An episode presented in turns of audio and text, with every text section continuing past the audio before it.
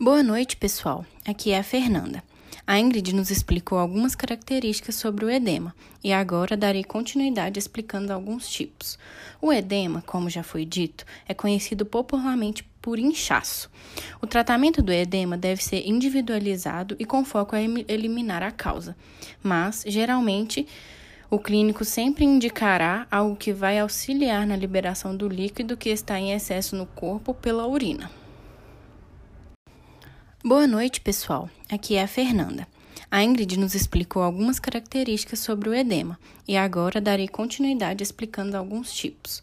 O edema, como já foi dito, é conhecido popularmente por inchaço.